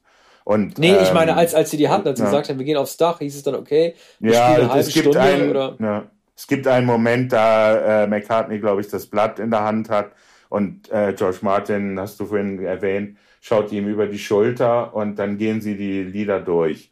Und da steht schon die Reihenfolge Get Back, Don't Let Me Down, One After 909, die stehen drauf. Und das sind eben die, die sechs Stücke, die sie sicher hatten. Übrigens wird ja bei dem Film auch, es gibt wenige Inserts, aber es wird eingeblendet bei einigen Darbietungen und dann äh, bei, äh, bei der zweiten Version von Get Back. Äh, diese Version erschien auf dem Album Let It Be. Mittlerweile gibt es natürlich Let It Be Naked, äh, ohne die ähm, orchestralen Arrangements von Phil Spector. Und es gibt jetzt das Boxset mit allem Möglichen, äh, was in, äh, das in diesem Jahr erschienen ist, vor ein paar Wochen. Ja. Äh, der am häufigsten gespielte Song ist ja äh, I've Got a Feeling und das ist wahrscheinlich auch deshalb, weil das ja der einzige ist, wo beide ihre, ihre eigenen Elemente zu beigesteuert haben. Ne? Also wo es einen erkennbaren McCartney-Part gibt und einen erkennbaren Lennon-Part, ne? Ja, ja. Oder? Ich meine, also die anderen Stücke äh, äh, von jetzt Let It Be oder wie äh, One After Ja. 909 oder Ja, äh. Get Back, Mhm. das sind ja keine, in denen, also die, die wirklich zusammen entstanden sind. Du hast ja diesen Lennon-Part, ne? Part, äh, Everybody's got a hard time oder Ja. Everybody's got a good time und so, wo Mhm. man ja sagen kann, okay, gut, äh, da haben sie das jetzt tatsächlich zum ersten Mal ein A und ein B-Teil einfach zusammengefügt. Mhm. Ja, und wohl nicht ja sehr häufig gespielt. Mal, ja. Mhm. Also äh, das haben sie bei anderer Gelegenheit auch gemacht. Das berühmteste ist natürlich A Day in the Life, was ja Ja. tatsächlich zwei Songs sind, die äh, nichts miteinander zu tun hatten.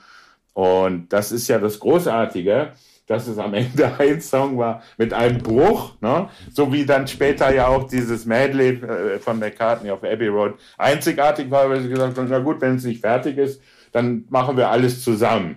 Came in through the bathroom window, äh, Me and Mr. Mustard, Polythene Pam, kann man ja alles zusammenmengen, Sun King, so. Und, und das ist ja das Fantastische, eine ganze Platte innerhalb von einer Vier- Viertelstunde äh, der zweiten Seite von Abbey Road. Ne? Das also, heißt also, da, die hm. Stücke wie Polythene Pam oder She Came into the Bathroom Window, äh, Mean Mr. Mustard, die sind also deshalb äh, in so einer Medley-Kurzform, weil äh, die die nicht auskomponieren wollten oder nicht mit zweiter Strophe versehen wollten. Ja, ich glaube, er hatte sie nicht zu Ende gebracht. Er hatte vor allem mhm. die Texte nicht zu Ende gebracht. Er hatte mhm. Refrains, er hatte Ideen zu Songs, auch, auch Songs, ähm, die möglicherweise in der längeren Fassung nicht so faszinierend gewesen wäre, dass, äh, dass er jeden Song auf die Platte genommen hätte. Ne? Aber in der Kurzform und so zusammengemengt äh, ist es äh, sozusagen das Jukebox Medley von McCartney, das zeigt, äh, was er alles konnte, nämlich alles. Nur musste er noch ein bisschen Platz lassen für I Want You und für Something. Na, die anderen mussten ja auch noch Songs auf der Platte haben. Und das, und das und, äh, Großartige äh, Because together. natürlich, ne? Because ist ja auch wunderschön. Because, ja. Das ist aber ein Lennon-Song, ne? Das ist McCartney. Because klingt eher nach Lennon, oder? Äh, ist Beethoven rückwärts, oder? Das kann ich, kann ich nicht genau sagen. Wie heißt es denn? Für Elise vielleicht? Oder Mondschein, ja. Mondscheinsonate? Mondscheinsonate. Mondscheinsonate. Das klingt aber eher nach einer McCartney-Idee, oder? Na, könnte, so könnte Lennon sein. Das ist natürlich etwas außer, ist auch etwas außerhalb von Get Back. Äh, das kommt auch tatsächlich überhaupt nicht vor und wird auch nicht angespielt auf dem Klavier. Ja, es wäre halt eine interessante ja. Story gewesen, wenn, wenn, wenn halt, das gibt es natürlich nicht als Filmmaterial, aber ich glaube, die Entstehung und, und Komposition von äh, Abbey Road war wahrscheinlich sehr viel komplizierter äh, als die als die von Let It Be, weil ähm, das Material viel vertrackter gewesen ist. Ne? Die Arrangements von Come Together allein, als auch halt diesen diesen Super Medley auf der zweiten ja. Seite. Ich stelle mir das viel viel schwieriger vor als diese Rock'n'Roll-Exerzise für Let naja, It Be. sicher. Ja. Aber das haben sie auch in gewohnter Manier konzentriert im Studio aufgenommen. Da hatte übrigens George Martin wieder ähm, seine Funktion als Produzent. Und natürlich wollten sie nach der Erfahrung von Get Back das nicht noch einmal filmen lassen, ne, um möglicherweise den endgültigen Abschied zu dokumentieren. Ne? Stimmt. Und mhm. man, man, kann sich auch vorstellen, äh, dass zumindest äh, Ringo, George und John es satt hatten. Wir hatten es alle so satt. Ne? Und nicht ja. einmal McCartney hätte noch Kameras zugelassen. Aber, Aber das ist ja äh, auch das Schöne, dass Abbey Road dann ganz schnell da war und ganz schnell veröffentlicht wurde. Und zwar ja noch Monate vor Let das Heißt, ja, ja. Mhm. Äh, das heißt, es gibt also kein Beatles-Song, der danach entstanden ist, der für das nächste, für ein Album nach Abbey Road vorgesehen gewesen wäre. Das heißt, es gibt also naja. klar, George hat natürlich die Songs dann auf All Things Must Pass gemacht und so weiter. Aber es gab also nichts, wo man gesagt hätte, dass das ist ein Überbleibsel und das wäre definitiv auf der nächsten Beatles-Platte erschienen. Naja, es wurden ja schon viele Songs, äh, die auf Abbey Road dann erschienen sind, angespielt.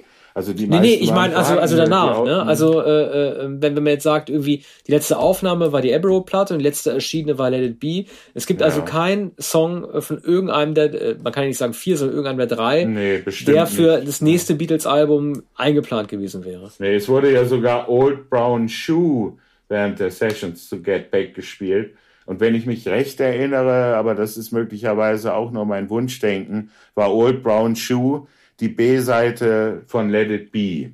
Mhm. Und äh, das ist ja ein lustiger Moment, wenn, äh, ich glaube, Ringo Old Brown Shoe singt. Ich weiß nicht mehr, wer es singt. Jedenfalls wurde bei, wird bei den Get Back Sessions Old Brown Shoe schon gesagt, etwas ungewöhnlicher Beatles-Song. Und der war dann tatsächlich eine B-Seite, der auf einer Anthologie später erschienen ist, Beatles Rarities, als B-Seite äh, der späten Jahre oder sogar die letzte B-Seite überhaupt. Ne? Das war, mhm. glaube ich, zuerst wurde Get Back veröffentlicht und dann wurde Let It Be veröffentlicht. Was war, das für, was, was war das für eine Zeit, als es äh, nur Beatles Rot und Blau gab und die Past Masters?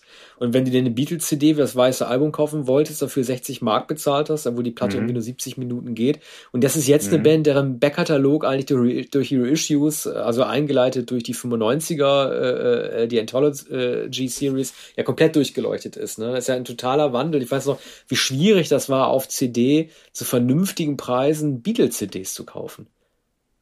Die haben ja, die, die haben ja den Preis mal komplett eigenständig äh, mit ab 40 Euro plus reguliert. Ja. Ne? Ja. Ich weiß noch, in den 90ern, also bis zur Anthology, da ging es langsam los, dass man erkannt hat, dass man das dem Volk so zugänglich machen sollte, zu einem vernünftigen Preis, was es da eigentlich gibt von denen. Ne? Jeder Preis für eine Beatles-Platte ist vernünftig. Ich kann mich daran erinnern, Anfang, dass ich Anfang der 80er Jahre äh, die Schallplatten gekauft habe. Und natürlich war niemals eine Beatles-Platte im Angebot. Ne? Da Ja. gab es äh, keine reduzierten Beatles-Platten oder, na, also With the Beatles können wir mal ein bisschen billiger anbieten Mhm. oder Meet the Beatles, ne? äh, nicht, so, nicht so entscheidend. Natürlich äh, war Sgt. Pepper äh, unglaublich teuer und war äh, das weiße Album unglaublich teuer. Und man bekam auch Rubber Soul nicht im Angebot und auch nicht äh, Revolver. Ne? Nach kurzer Zeit hatte ich dann alle Platten beisammen und dann gab es eben nicht mehr, natürlich, dann gab es noch die Platten von McCartney und Wings und John Lennon und äh, George Harrison. Ich habe nicht alle Schallplatten von Ringo Starr gekauft. Mhm. Bis heute nicht. Ja. Ja. also man hatte mir schon gesagt, dass wir wahrscheinlich acht Stunden sprechen werden, solange wie der Film ist. Wir sind etwas drunter geblieben. Ein wenig, wir sind, wir sind ungefähr, lass mich kurz gucken, also wir sind äh, sechseinhalb Stunden runtergeblieben, also wir sind bei knapp 90. Mhm. Äh, haben uns auch gut ausgeredet jetzt. Aber wir haben sozusagen den Let It Be-Film der ursprünglichen Fassung erreicht, aber wir werden niemals Stimmt. Get Back erreichen. Nee, das kommt dann sozusagen auf unser Blu-ray, auf dem Extended Cut. Äh, ja, wir danken euch fürs Zuhören. Ja, und unbedingt, wenn ein Tag frei ist, etwas Schöneres gibt es nicht als Get Back zu schauen. Am Ja. Stück. Drei Kann Folgen Disney. Plus. Ja, war echt eine Bereicherung. Also wirklich, also wirklich, ich kann es immer wieder sagen, die Entstehung von Songs zu sehen, von, äh, äh, von Hölzchen auf Stöckchen, ist wirklich, wirklich ganz großartig. Also ich bin, bin sehr froh, dass ihr das gesehen habt. Ja, In dem so Sinne, verbleiben wir. ja. Bis zum nächsten Mal, ja? Bis bald. Dankeschön. Tschüss.